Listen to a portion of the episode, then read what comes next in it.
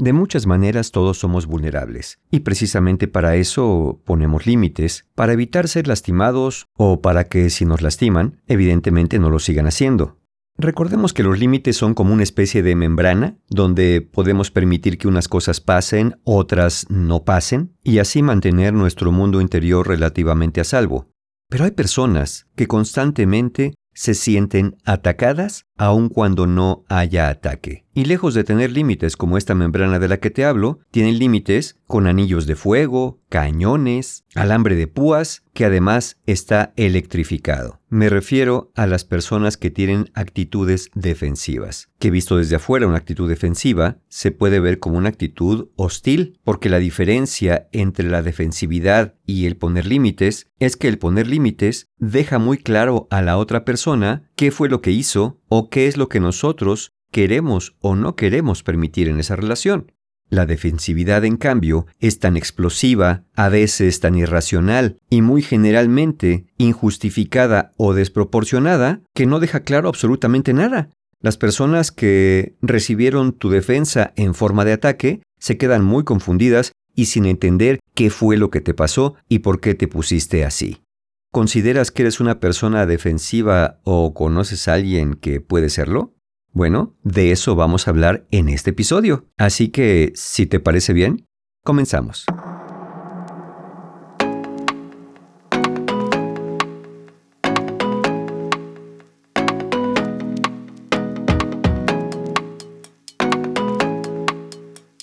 ¿Qué tal? ¿Cómo están? Soy Mario Guerra y les quiero dar la bienvenida a este mi podcast en la voz de Mario Guerra.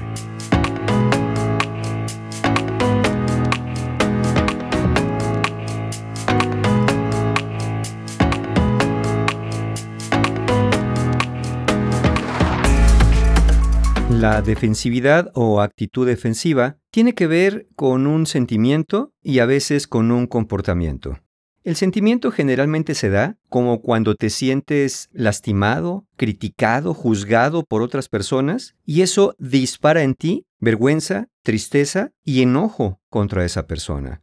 Y luego viene el comportamiento, que es cuando te empiezas a poner sarcástico, grosero, grosera, agresiva con la otra persona, o tú también ponerte muy crítico, como cuando le dices a alguien, ¿y tú de qué presumes si eres peor que yo?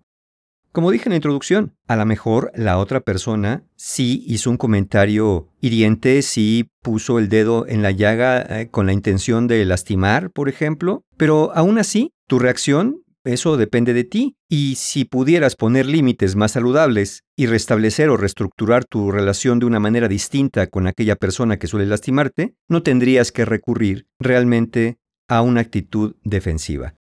Pero aquí me voy a referir más a estas conductas defensivas cuando realmente, visto desde el exterior, no hay genuinamente una razón para que te pongas así, al menos no desde los ojos de los demás, y probablemente tampoco desde tu perspectiva. Es decir, no tienes consciente por qué cuando alguien te pregunta a qué horas vas a llegar, de dónde vienes o hasta qué comiste, muchas veces se siente como una acusación indirecta o un interrogatorio, aunque no hayas estado haciendo nada malo. Probablemente es una respuesta aprendida que tienes precisamente ante críticas, comentarios, juicios o hasta preguntas que no llevan mayor intención que la de saber. Pero dicho esto, ¿por qué nos ponemos defensivos? Bueno, hay varias causas y probablemente si tú te identificas en una de esas, o conoces a alguien, o te relacionas frecuentemente con alguien que se porte así, tenga alguna o algunas razones de estas muy probablemente.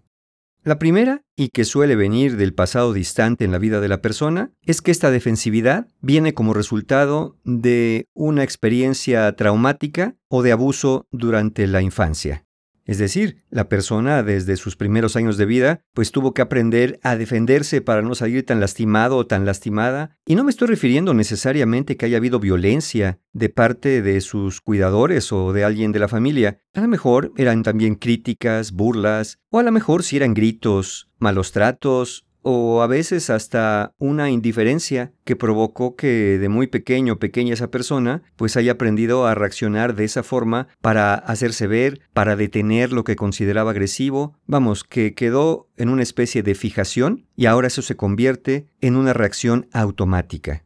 En este caso, es una manera de sentirse menos vulnerable, aunque claramente uno diría, bueno, sí, pero pues es que no hay motivo que se ponga así. No, probablemente no haya motivo ahorita con esto que está pasando, al menos no como dije, a los ojos de la mayoría, pero evidentemente para la persona sí hay un motivo porque esto que escucha puede ser el anuncio de aquello que pasaba en su pasado remoto, como dije en la infancia, y diríamos entonces que es una forma de defensividad preventiva, es decir, por si acaso la cosa va por ahí, yo ya me estoy defendiendo, pues para que el otro no me vaya a atacar.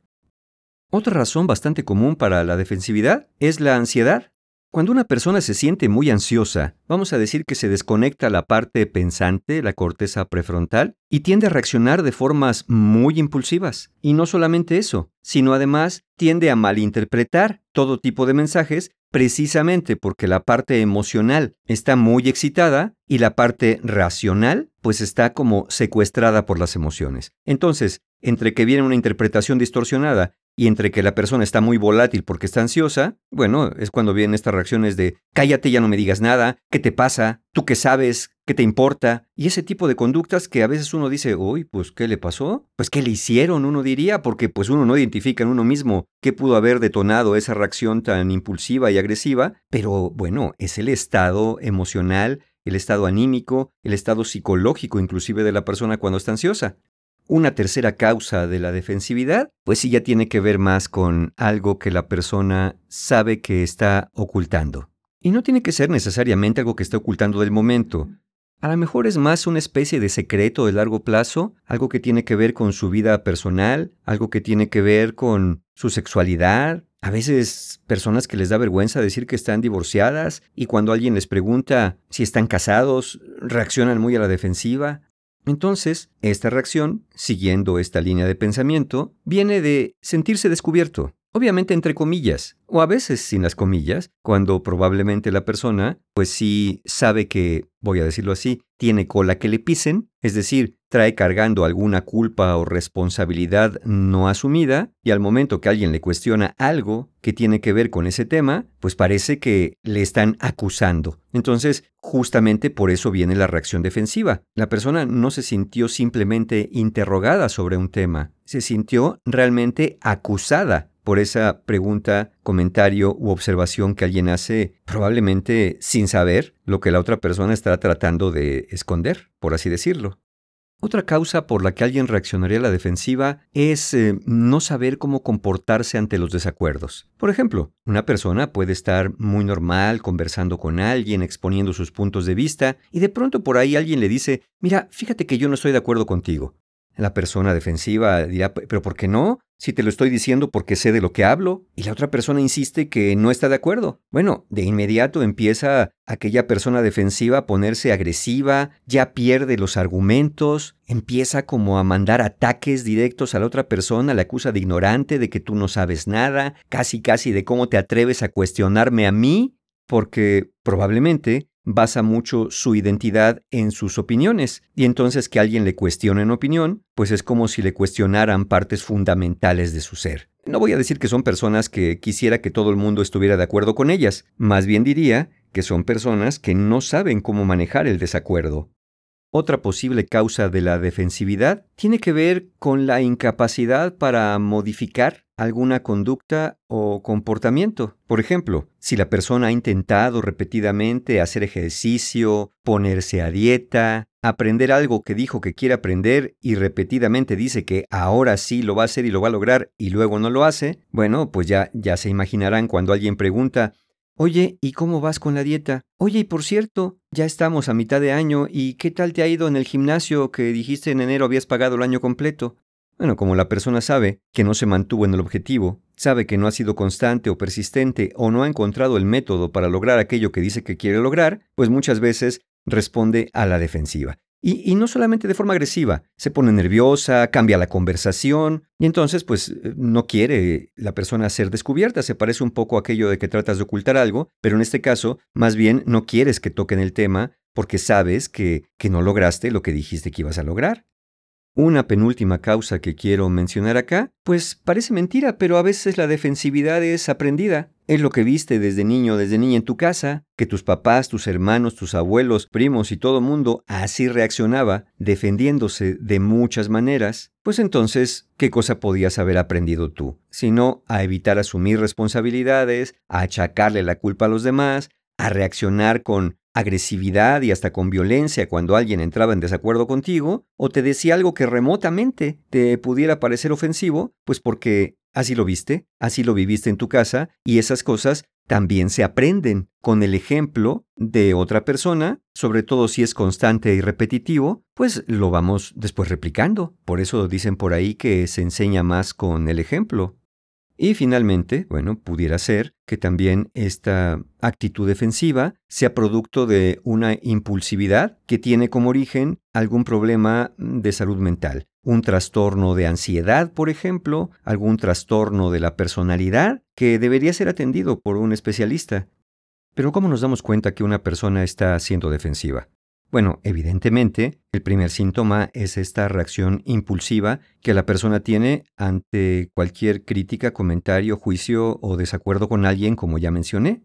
Entonces la persona puede ponerse sarcástica, abiertamente agresiva con la otra persona, puede ser que ataque a la persona y no al argumento, por ejemplo, cuando alguien te dice, oye, ¿y dónde estabas ayer? Y la persona te contesta, ¿qué? ¿Por qué me preguntas o qué? Como si tú siempre llegaras muy temprano a tu casa, como si tú no te fueras a divertir. Oye, yo nomás pregunté dónde estabas porque no te encontré. Por eso. ¿O qué? ¿Tú muy santo o qué cosa? ¿Tú nunca, nunca sales, nunca te paseas? ¿Se dan cuenta? No está atacando la conducta, está atacando a la persona como una forma de defenderse de dos maneras. Uno, tratar de exculparse porque pues seguramente quién sabe dónde andaba, y la segunda es voltear la atención hacia la persona para quitarse la atención de encima y que esa misma persona u otros que estén por ahí, pues no, no, no se sigan cuestionando o no le vayan a preguntar también, oye, de veras, ¿y dónde andabas? Porque no te encontramos en ningún momento. Una reacción prima hermana, digámoslo así, de esta que acabo de mencionar, es cuando la persona, pues vamos a pensar que no saca algo del momento, pero saca algo del pasado. Como cuando le dices, oye, pues es que si estás tan cansado, yo creo que deberías de dormirte un poco más temprano, siempre te desvelas. Y la persona puede que te conteste, ay, cálmate, tú cuando andabas con tu cosa de la dieta hace 3, 4 años, yo no te decía nada cuando te comías ahí una tortillita adicional o un pancito. Así que a mí no me vengas a decir nada, porque yo sé lo que hago y a mí no me, gusta que me estén diciendo y me estén recordando las cosas. ¿y qué tiene que ver que el otro hace tres o cuatro años llevar una dieta con que tú ahora te estés quejando que no duermes bien pero tu reacción, bueno, se vuelve eso, sacar algo del pasado para poder defenderte tú en el presente. Otro síntoma un poco más primitivo, pero lamentablemente también muy común, es cuando la persona se cierra de inmediato.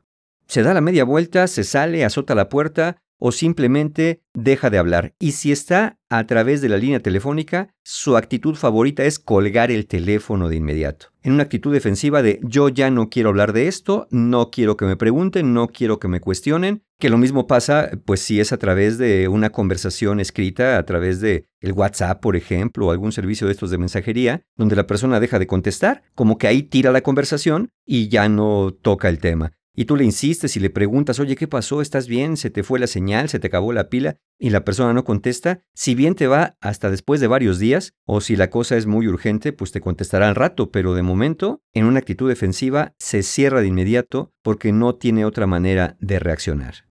Otra forma muy primitiva también de la defensividad es echarle la culpa a alguien más. Por ejemplo, tú le dices a una persona, oye, no pude salir temprano porque tu coche estaba estorbando en el garage y yo no pude sacar el mío. Y la persona te dice, pues ¿para qué lo metes primero? ¿Cómo que para qué lo meto primero si yo llegué antes de trabajar que tú? Pues por eso. Pues entonces espérate que yo llegue primero. Si no quieres que te encierre, pues es que yo que iba a saber que ibas a salir temprano. También tú, ¿para qué no me avisas? También pues ponle un letrero ahí a tu carro que diga que sales a tal hora o mándame un mensaje, pues yo cómo voy a saber, no soy adivino, diría la persona defensiva. O le pueden echar la culpa al clima, le pueden echar la culpa a su jefe, al tráfico, a los semáforos que estaban lentos, en fin, todo con tal de no asumir una parte, al menos una parte que siempre tenemos, de responsabilidad en la mayoría de los eventos que vivimos. Y esta que sigue, no sé si decirle que es más primitiva que las otras dos. Y cuando me refiero a primitiva, me refiero a que es muy básica, no de ninguna manera eh, de forma despectiva, sino eh, como un mecanismo eh, de pensamiento muy elemental, como el que usaría un niño, por ejemplo, una niña pequeños, para defenderse de algo, ¿no? Así como diciendo, yo no fui, fue TT. Bueno, viene la otra que es distorsionar la realidad o, francamente, negar descaradamente las cosas. Como cuando alguien te dice, oye, ¿qué, qué horas son? Son las tres y quedamos que iba a estar a las dos. No, no quedamos en nada. ¿Cómo no quedamos? En la mañana te dije, no, no me dijiste nada. Es que acuérdate que estábamos desayunando y te dije que íbamos a salir y que tenías que estar aquí a las 2 de la tarde. No, pues no, a mí no me dijiste nada. Bueno, ¿será que no te acuerdas? No, yo me acuerdo perfecto y no me dijiste nada y no hablamos de eso. Ya hasta la persona empieza a dudar. Oye, de veras no le habré dicho, pero claro que me acuerdo. Y luego tienes testigos. No, si te lo, ¿verdad que sí le dije? Sí, claro, se lo dijiste. Oye, aquí está fulanito que es testigo. No, pues no, no sé, yo, yo no me acuerdo de nada. Es más, a mí no me dijiste nada y seguramente los dos están inventando. Entonces eso está para volverse loco, porque es como el niño que está solo en la habitación y tiró la leche que estaba tomando y le pregunta a su mamá, ¿quién tiró la leche? No, pues yo no sé. ¿Cómo no sabes si aquí estabas tú? No, pues yo dejé el vaso ahí en la mesa y yo no lo tiré, como si hubiera fantasmas en la casa, ¿no? Sí, la persona está mintiendo, probablemente sí, pero lo considera justificado, pues para no cargar con la responsabilidad, porque probablemente aprendió que tener la responsabilidad de algo era el precursor para después un castigo. Y como dije, pues eso viene muy probablemente de la niñez. Otra forma de defenderse es ponerse digno o digna. Como cuando le dices a una persona, oye, pues ¿por qué llegas a esta hora? Mira, los niños querían verte un ratito, pues ¿qué quieres? Estoy trabajando, alguien tiene que mantener esta casa. Además, pues yo no estoy como tú nomás ahí sin hacer nada, yo hago cosas importantes. Además, tú no estás en el tráfico, tú no vienes por acá. Oye, yo también trabajo. Sí, por eso, pero pues tu trabajo no es como el mío, el mío es más pesado. Además ya llego cansado, cansada, y yo no quiero venir ahorita a andar acostando niños, yo lo que quiero es descansar porque me lo merezco, y, se ponen bien dignos para defenderse en lugar de decir, oye, ¿sabes qué? Tienes toda la razón, necesito convivir más con los niños, necesito estar más presente para ellos, y es verdad que tengo mucho trabajo, pero eh, voy a tener que organizarme para tener tiempo para estar con ellos, porque me es importante también hacerlo. ¿Ven la diferencia de la actitud defensiva a la actitud que realmente reconoce y busca reparar? Digo, nos podremos pasar aquí un rato largo hablando de otros tipos de defensividad, pero quiero nada más terminar con uno, esta lista de, de, formas defensivas, que es cuando la persona se hace la víctima. Aquí la persona, pues tú le dices, oye, llegaste tarde, no cumpliste con esto en el trabajo, no pagaste la cuenta de la luz, te pedí que te hicieras cargo de esto y no lo hiciste, o mira qué calificaciones sacaste en la escuela, ¿qué pasó? La persona de inmediato reacciona, sí, claro, soy un imbécil, no sirvo para nada, si ya tiene la edad suficiente te dirá, es que como ya estoy viejo, seguramente has de pensar que soy una carga, que soy un lastre. Y con todas esas argumentaciones, pues la persona lo que trata de hacer es generar empatía o a veces hasta culpabilidad en el otro para que no le siga diciendo. Es decir, es una forma de defenderse para que alguien no le señale lo que pueden ser fallas o faltas, o simplemente algo que pues la otra persona considera que debería de cambiar, no porque tenga el capricho de que así sea, sino porque está viendo que la propia persona que se defiende, pues se queja de que algo se le olvidó, que algo le pasó, que algo no puede lograr porque no se esmera, y la otra persona le dice, pues es que sí, pero también tú no le pones de tu parte. Sí, claro, como me odio a mí mismo, pero seguramente ya mejor me muriera. ¿Me explico? Entonces, pues esa es otra forma de defensividad y que se vuelve, pues a veces hasta cansada para las personas que oyen eso, porque pues ya algunos les dirán, mira, ya mejor no le digo nada, porque siempre sale con que no sirve para nada y que ya mejor se muriera, mira, ya mejor ya no sé si decirlo o no, pero pues la verdad es como si me importa, pues no me puedo quedar callado, pero pues ya no sé cómo decírselo. A ver, le voy a mandar un telegrama a ver si así, ¿no? Muy escueto, de pocas palabras y que esté yo al otro lado del mundo para no ver esas reacciones defensivas, diría la otra persona. Y a todo esto uno diría, bueno, ¿y para qué sirve la defensividad si es tan mala y cómo nos afecta? Bueno, claro que cumple una función, aunque pues eh, a veces es una función de muy baja calidad y muy temporal, que es hacer que la propia persona que se defiende y otros desvíen su atención de aquello que la persona está sintiéndose criticada, juzgada, regañada a veces también, o que pues le descubrieron algo o le están haciendo un genuino reclamo por algo que tenía que haber hecho y no acabó haciendo.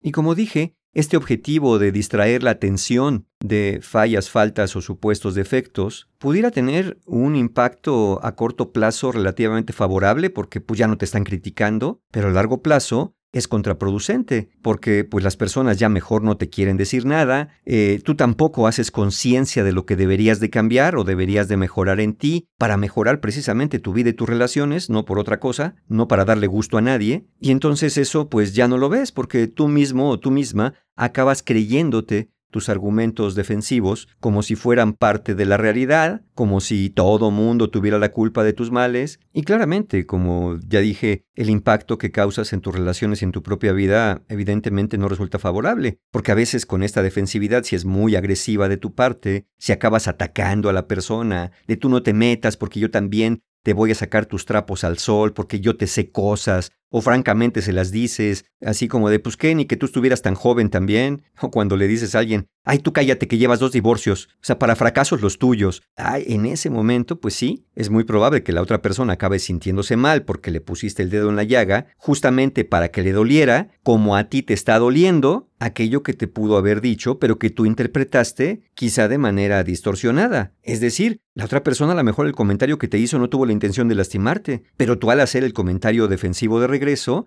sí tienes la intención de que el otro le duela para que se calle, para que no te siga diciendo. ¿Y qué crees que viene después de esto?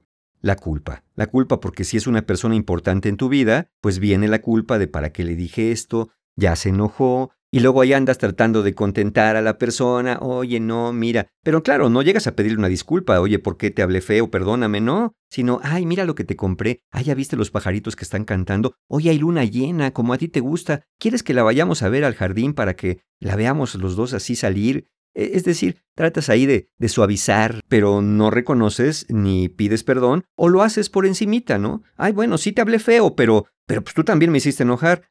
Ahí viene otra vez defensividad sobre defensividad.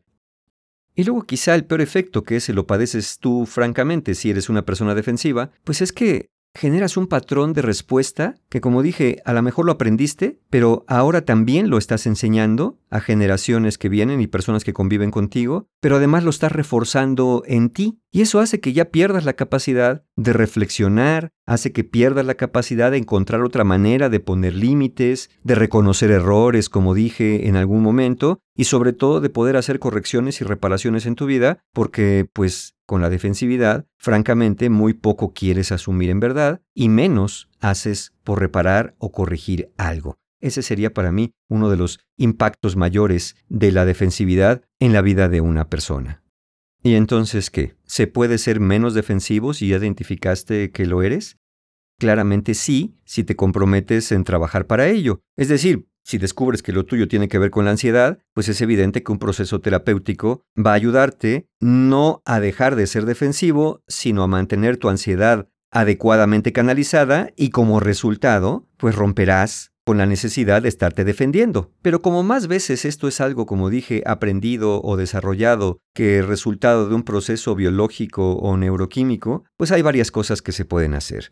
Lo primero es reconocer tu actitud defensiva. Siempre el primer paso para cambiar una conducta o comportamiento es reconocer que se tiene, porque si te la pasas echándole la culpa a los demás, difícilmente vas a hacer que los demás cambien como se supone que tienen que cambiar, y tú evidentemente no vas a lograr nada. Y ya sé que si eres una persona defensiva, está un poco complicado que reconozcas que tú tienes algo de responsabilidad en esto, pero hacerlo, reconocerlo es fundamental. Al menos considera, considera la posibilidad de que probablemente si identificaste alguno de los patrones que acabo de mencionar en ti, sí estés teniendo una actitud defensiva, aunque tú digas que no es defensiva, que está adecuadamente justificada, porque la gente es insoportable. Ahí, ahí está un primer indicio que digas, bueno, a ver, voy a asumir que tengo un leve porcentaje de responsabilidad en mi reacción. Bueno, sobre ese leve porcentaje es con el que sí puedes trabajar. Ese sería un buen inicio, ¿no te parece? Segundo paso, por así decirlo, reconoce tus sentimientos. Reconoce cómo te sientes. Porque regularmente la persona defensiva dice que se siente enojada, ultrajada, ofendida por lo que le dijeron o le insinuaron, pero muchas veces esa respuesta de enojo que tiene la persona defensiva es resultado de sentirse ofendido, avergonzado, humillado, preocupado, como dije, con la ansiedad, o inseguro o insegura de alguna forma. Si tú sigues diciendo que reaccionas con enojo porque te hacen enojar, va a costar trabajo que identifiques cuál es la verdadera raíz de tu reacción impulsiva y defensiva. Para reconocer estos sentimientos y emociones, tienes que reconocer tu vulnerabilidad, que es justamente una de las cosas que no quieres mostrar hacia el exterior, pero al menos para ti sí deberías reconocerla.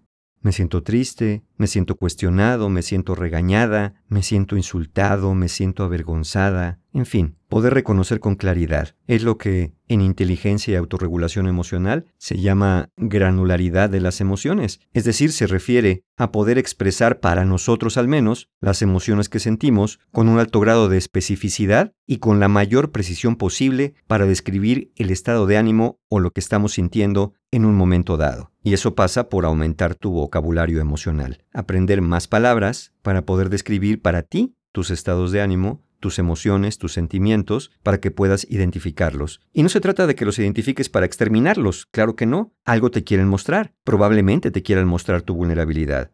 Se trata de que los identifiques precisamente para que los valides y justamente hagas algo con eso. Y evidentemente no es defenderte insultando a los demás o dejándoles de hablar, sino hacer algo para fortalecerte, para fortalecer tu autoestima, o a lo mejor para romper esa idea de perfeccionismo que tienes sobre de ti y te vuelvas alguien más humano que sea capaz de reconocer errores, defectos, fallas y luego busque actuar sobre lo posible, es decir, reparar aquello que haga falta y aceptar aquello que, por alguna razón, no se pueda cambiar. Y alguien me preguntará, pero Mario, ¿y si genuinamente otra persona me está atacando abierta y deliberadamente, entonces qué hago? ¿Me debo quedar callado? ¿Debo actuar con esto que dices, eh, con esta supuesta asertividad y no decir nada y no defenderme? No, no, de ninguna manera. Pero siempre puedes tomar tres pasos si es el caso que verdaderamente identificas que la otra persona sí te está lastimando de manera deliberada. Lo primero es decírselo, decirle lo que está haciendo y decirle cómo te hace sentir sus comentarios. ¿Por qué te sientes lastimado o lastimada? ¿Por qué te sientes molesto? ¿Por qué te sientes herido? Entonces le puedes decir algo así. Mira, cuando tú levantas la voz, me hace sentir como que no soy importante para ti. La persona puede que insista porque si también está alterada y defensiva, pues no, tan fácilmente va a disminuir su conducta. Pero tú trata de comportarte de forma asertiva y pide respeto, insistiendo. Por favor, te pido que no me hables de esa manera, porque si tú insistes en hablarme de esa manera, quizá por el momento yo prefiera poner una pausa a esta conversación. Y tercer elemento, mantente hablando del tema. Es muy tentador o a veces muy natural irse a otros temas. Sí, pero tú también me hiciste, acuérdate en 1984 aquello que me dijiste, pero en la mañana no me acordaste. Manténganse en la conversación acerca del punto del que están hablando. Y sobre todo, lejos de estar buscando elementos para seguir acusando al otro y así poder defenderse, lo ideal sería buscar soluciones para poder acabar de una vez por todas con el problema, porque al final ese sería el objetivo, ¿no es cierto?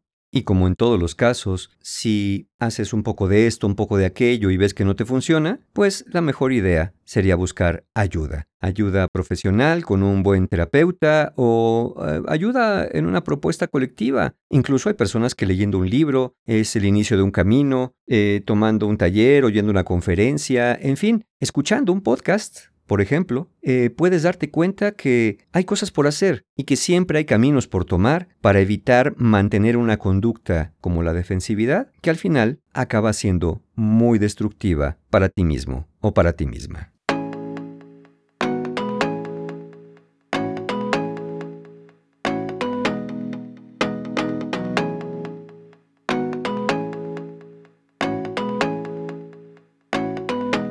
En lugar de escuchar para defenderte, escucha para comprender. Toma una pausa para reflexionar y después decide cuál es la respuesta que quieres dar. Entiendo que si identificaste que tienes esta actitud defensiva, no va a ser muy fácil para ti hacer cambios en este momento, pero si perseveras, especialmente si reduces una vulnerabilidad exacerbada, quizá por una baja autoestima, puedas ser capaz de poner límites más claros, más sólidos, y entonces no haya necesidad de defenderte. Dejar de ser defensivo o defensiva no implica que ya no vas a tener límites ni vas a poder cuidarte o protegerte si alguien verdaderamente te está lastimando. Quiere decir que ahora te vas a cuidar y proteger solamente de aquellos que te lastimen y no del mundo entero porque te sientas constantemente lastimado o lastimada. ¿Nos escuchamos el próximo episodio? Aquí en la voz de Mario Guerra. Hasta pronto.